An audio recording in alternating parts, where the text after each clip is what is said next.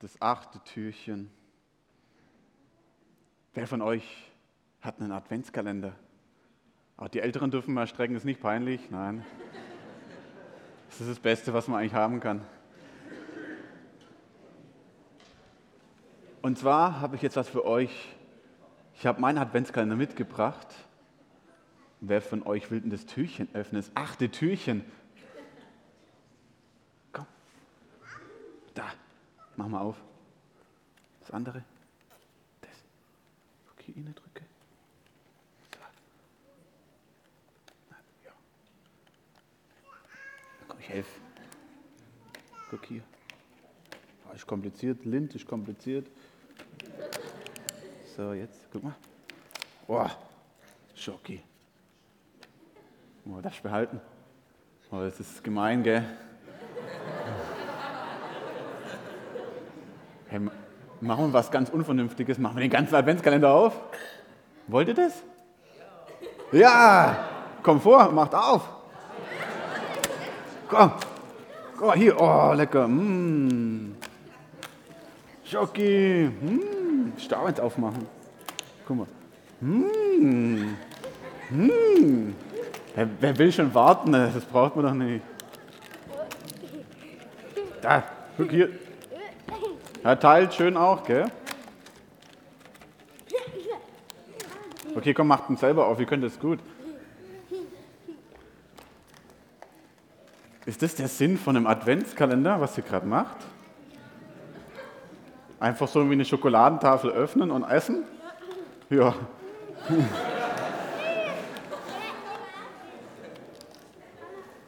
Also ich glaube, der Adventskalender hat einen ganz anderen Sinn. Was denkt ihr denn? Was hat ihr denn für einen Sinn, Adventskalender außer Schokolade zu essen? Also Schokolade. Ja, Schokolade, ja. Hey, das bin ich. Ja, teilt euch mit, mit euren Leuten, gell, hier. Ja.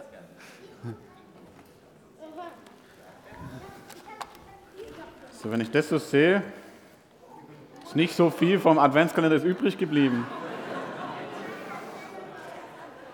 Aber eigentlich ist es doch gerade das Verlockende zu warten, oder? Zu warten, bis das 24. Türchen nicht öffnen kann. Was feiern wir denn am 24. Dezember? Ja. Weihnachten, ja. Ganz genau. Und zwar, was, warum feiern wir Weihnachten? Heiligabend wird es auch genannt. Weiß es jemand von den Kindern? Sonst dürfen auch die Älteren antworten. Okay, ich verrate, Spoiler. Wir feiern, dass Jesus Geburtstag hat. Wir feiern den Geburtstag von Jesus. Jesus ist zu uns gekommen und deswegen warten wir. Eigentlich in Form von einem Adventskalender auch oder auch mit dem Adventskranz mit vier Kerzen. Heute ist schon das zweite, brennt schon das zweite Kerzchen. Und in der heutigen Geschichte geht es auch darum, dass Leute gewartet haben. Und zwar auf Jesus, dass er wiederkommt. Und da lesen wir eine ganz spannende Geschichte im Lukasevangelium. Und zwar von zwei Damen. Eine ältere Dame, die heißt Elisabeth. Kennt ihr die Elisabeth? Ja, kennst du sie schon? Sehr cool. Dann brauche ich ja eigentlich gar nicht hier vorne stehen und erzählen, aber. Und zwar ist die Elisabeth eine ältere Frau, und sie glaubt an Gott und sie hat einen Mann namens Zacharias und die beiden wünschen sich so sehr ein Kind. Doch in der Zwischenzeit ist sie schon älter und der Traum kann nicht mehr in Erfüllung gehen. Sie sind eigentlich völlig enttäuscht. Doch dann eines Tages, als der Zacharias im Tempel war, wahrscheinlich hat er gerade gebetet, da kam ein Engel, der Engel Gabriel, und dann ist er voll erschrocken. Uah! Und dann fürchte dich nicht, ich habe eine Botschaft für dich. Deine Frau und du, ihr werdet ein Kind bekommen. Das konnte der gar nicht erst mal glauben. Hey, was? Sie ist so viel zu alt, wir können kein Kind mehr bekommen. Wir haben schon so oft versucht. Doch, dann hat er es irgendwann geglaubt, aber als kleine Strafe könnte man sagen, wurde er stumm. Er konnte nicht mehr reden. Stellt euch mal vor, ihr könnt gar nicht mehr reden. Die ganze Zeit. Ist ja ganz schön ruhig hier auf einmal, glaube ich.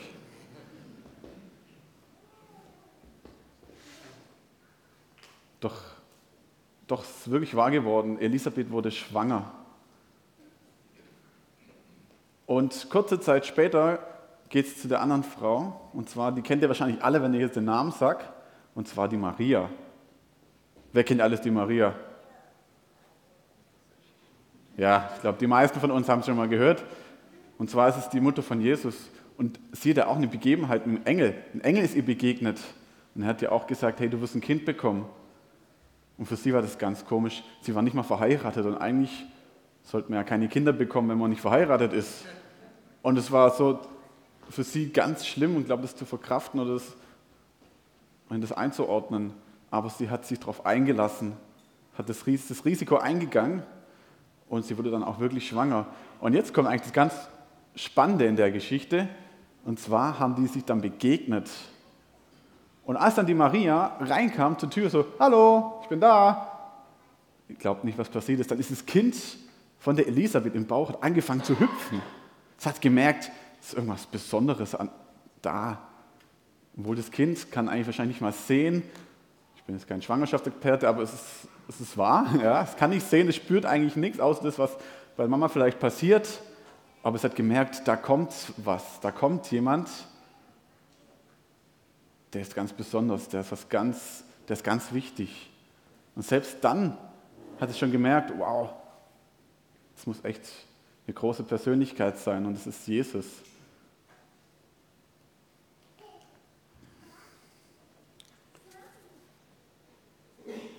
Jetzt wollen wir kurz weiter die Geschichte vorspulen. Und zwar sind jetzt die zwei Männer schon geboren und sind beide auch erwachsen. Und dann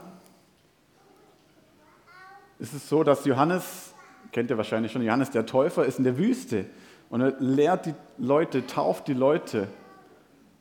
Und das Spannende ist, ein Prophet hat es schon vorhergesagt, der Jesaja, der hat gesagt, hört eine Stimme in der Wüste.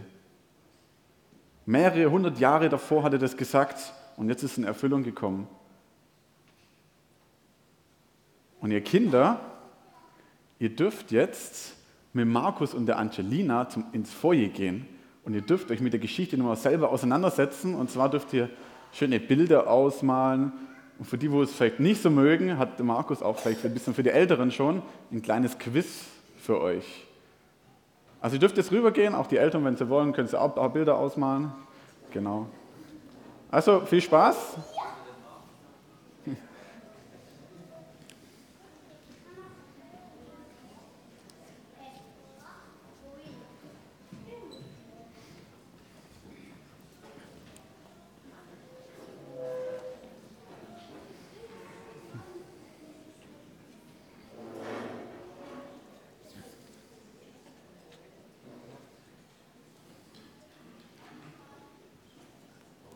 Genau, ich, ich darf euch noch ein paar weitere Gedanken zum Johannes dem Täufer weiter sagen. Und zuerst möchte ich nochmal das auf Jesaja vorlesen, was die Prophezeiung sagt. Hört, eine Stimme ruft in der Wüste. Bereitet dem Herrn den Weg, ebnet seine Pfade. Jedes Tal soll aufgefüllt und jeder Berg und jeder Hügel abgetragen werden. Krumme Wege müssen begradigt und holprige eben gemacht werden. Und die ganze Welt soll das Heil sehen, das von Gott kommt. Das ist der Anfang von der Geschichte von Johannes dem Täufer. Und es ist ich finde es eine mega spannende Geschichte, weil es ist der Anfang von Jesus, sein Wirken. Doch davor ist Johannes der Täufer, man nennt ihn auch den Wegbereiter des Herrn. Und wenn ich so den Vers 5 nochmal vor Augen habe, holprige Wege müssen begradigt werden, dann ist mir irgendwie Rien in den Sinn gekommen. Musste ich leicht an Rien denken. So, wenn ich an die Baustellen an Rien denke, holprige Wege müssen begradigt werden. Ja, es ist schon, schon ein längeres Thema, was Rien und auch ganz Basel eigentlich betrifft, Baustellen. Und vielleicht, man weiß es nicht, erleben wir mal noch Zeichen und Wunder. Wir haben keine Baustellen mehr, wer weiß. Doch ich glaube es erstmal nicht. Und wir müssen uns erstmal damit abfinden, dass wir Baustellen haben, dass wir nicht die perfekten Straßen haben. Und eigentlich zeigen uns auch die Baustellen was. Sie zeigen, dass wir nicht perfekt sind, dass die, unsere Straßen neu asphaltiert werden müssen. Man könnte auch sagen, die Bauarbeiter bereiten uns den Weg vor. Sie ebnen uns die Wege. Und genau das hat Johannes auch für Jesus gemacht. Er hat Jesus den Weg vorbereitet.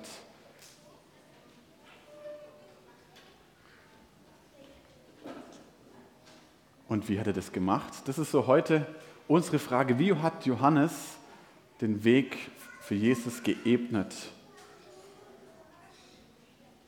Und Johannes war sich seines Auftrags klar. In, in Lukas 3, Vers 2 lesen wir, da bekam Johannes, der Sohn des Zacharias, in der Wüste von Gott seinen Auftrag.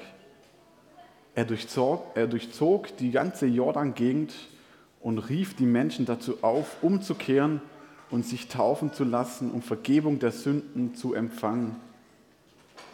Und irgendwie, als diesen Auftrag lest, tauft, er lehrt, er führt die Menschen zur Umkehr.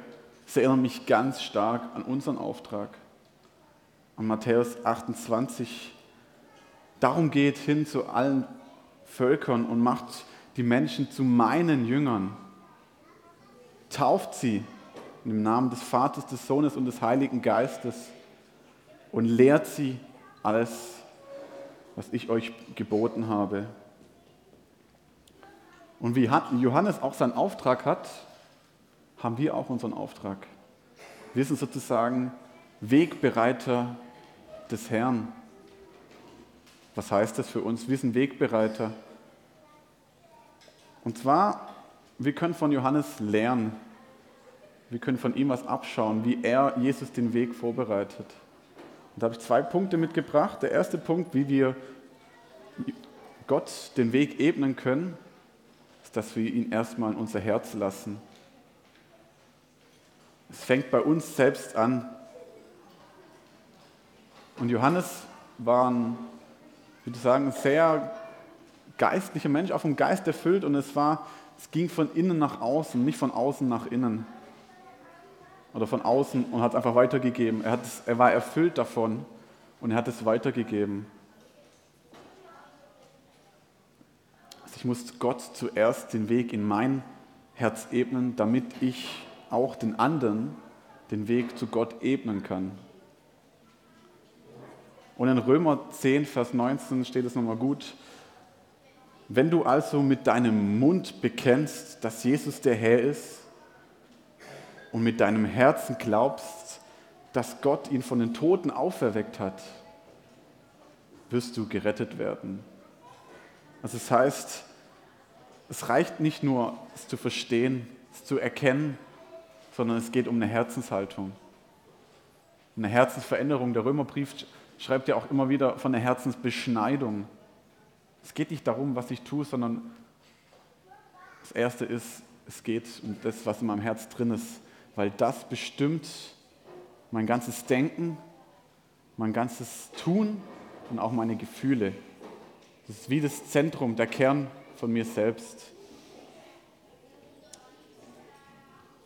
Und vor nicht allzu langer Zeit, das ist kein Märchen, ähm, hatten wir ein Homecamp hier.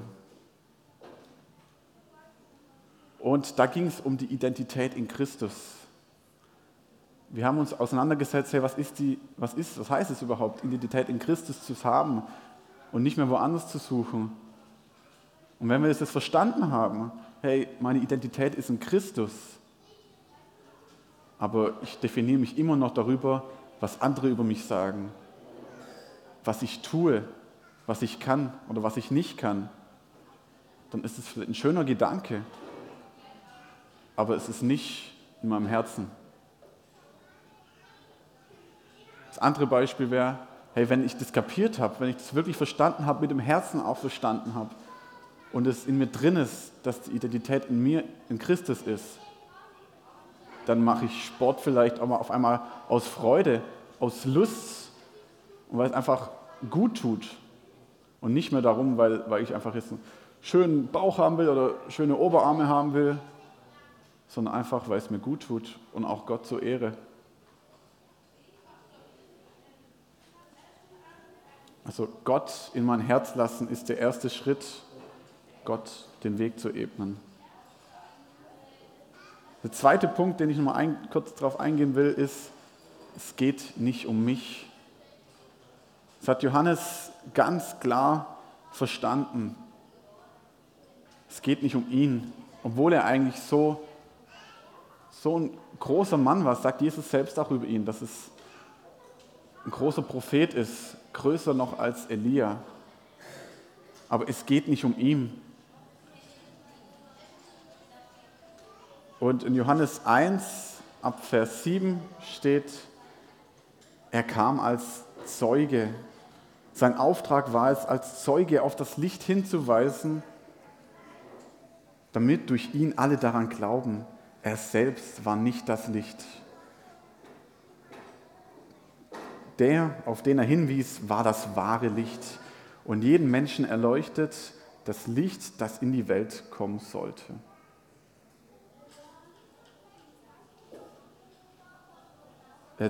Es ist so eine demütige Haltung, was Johannes hier einnimmt.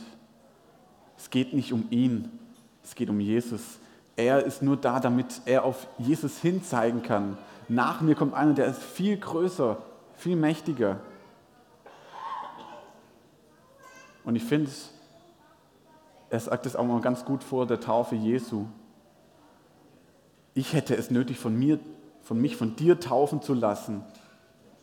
Das ist eine Aussage, hey, er weiß ganz klar, Jesus ist hier und ich bin eigentlich nur da, damit Jesus es leicht hat, dass, dass es leichter hat und dass die Leute verstehen, wer Jesus ist.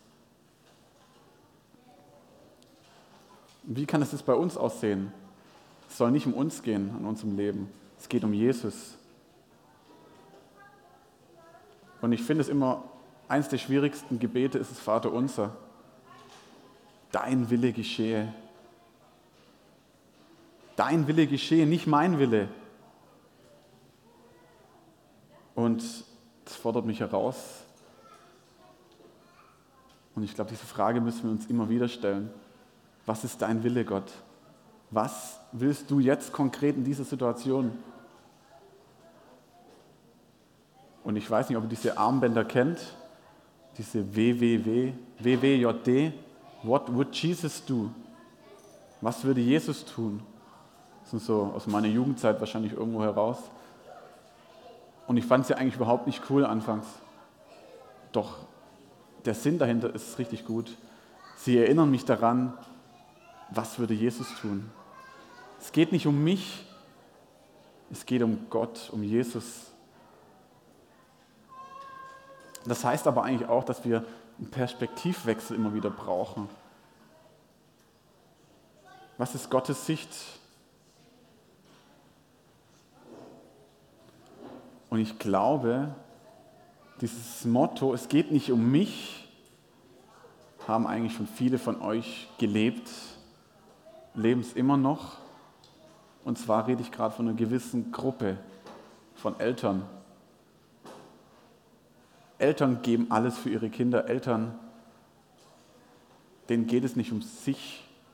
Es geht, dass, sie, dass, die, dass es den Kindern gut geht. Wie viel würden sie opfern? Das ist so abartig manchmal. Und wir hatten am Donnerstagabend Familienforum und es war so beeindruckend, was da, was da was da rauskam. Es ging um geistliche Elternschaft und um sichtbarer Glaube im Alltag. Und so oft wurden die Eltern genannt, die einen geprägt haben im Gebetsleben, die einen unterstützt haben, die einen mit reingenommen haben und einfach begleitet haben. Und ich selber habe auch gemerkt, hey, wie habe ich predigen, äh, nicht predigen, beten gelernt? Und ich muss gestehen, 80 Prozent davon waren bestimmt meine Eltern, die es mir geprägt haben, die mit mir abends einfach ans Bett gesessen haben und einfach gebetet haben, mich reingenommen haben, mit reingenommen haben und einfach den Glauben im Alltag gelebt haben. Das ist so viel wert und es macht einen Unterschied. Und ich glaube, genauso war es auch für, für Maria und Elisabeth. Sie waren in gewisser Weise auch Wegbereiter für ihre Söhne, für Jesus und für Johannes. Und ich glaube, sie haben auch ihnen richtig viel weitergegeben von der Bibel, wie sie vielleicht beten können. Und genau das können wir auch tun. Wir können Leute mit reinnehmen in dem, wie wir in unserem Glauben leben. Wir können Leute hin zu Jesus führen.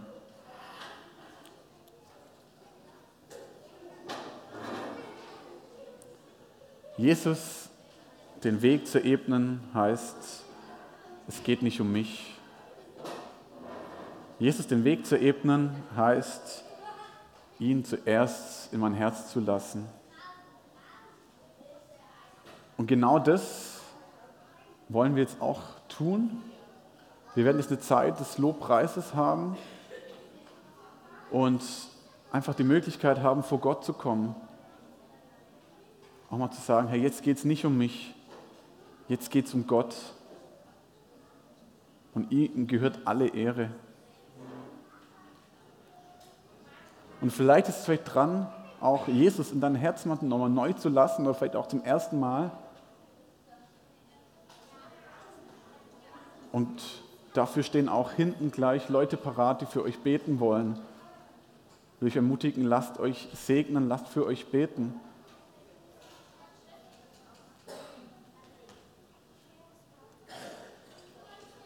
Komm vor Gott. Und ich will euch jetzt einladen, nochmal vielleicht die Augen zu schließen. Und ich werde nochmal das Zitat von Jesaja vorlesen und damit auch schließen. Hört, eine Stimme ruft in der Wüste. Bereitet dem Herrn den Weg, ebnet seine Pfade. Jedes Tal soll aufgefüllt und jeder Berg und jeder Hügel abgetragen werden. Krumme Wege müssen begradigt und holprige eben gemacht.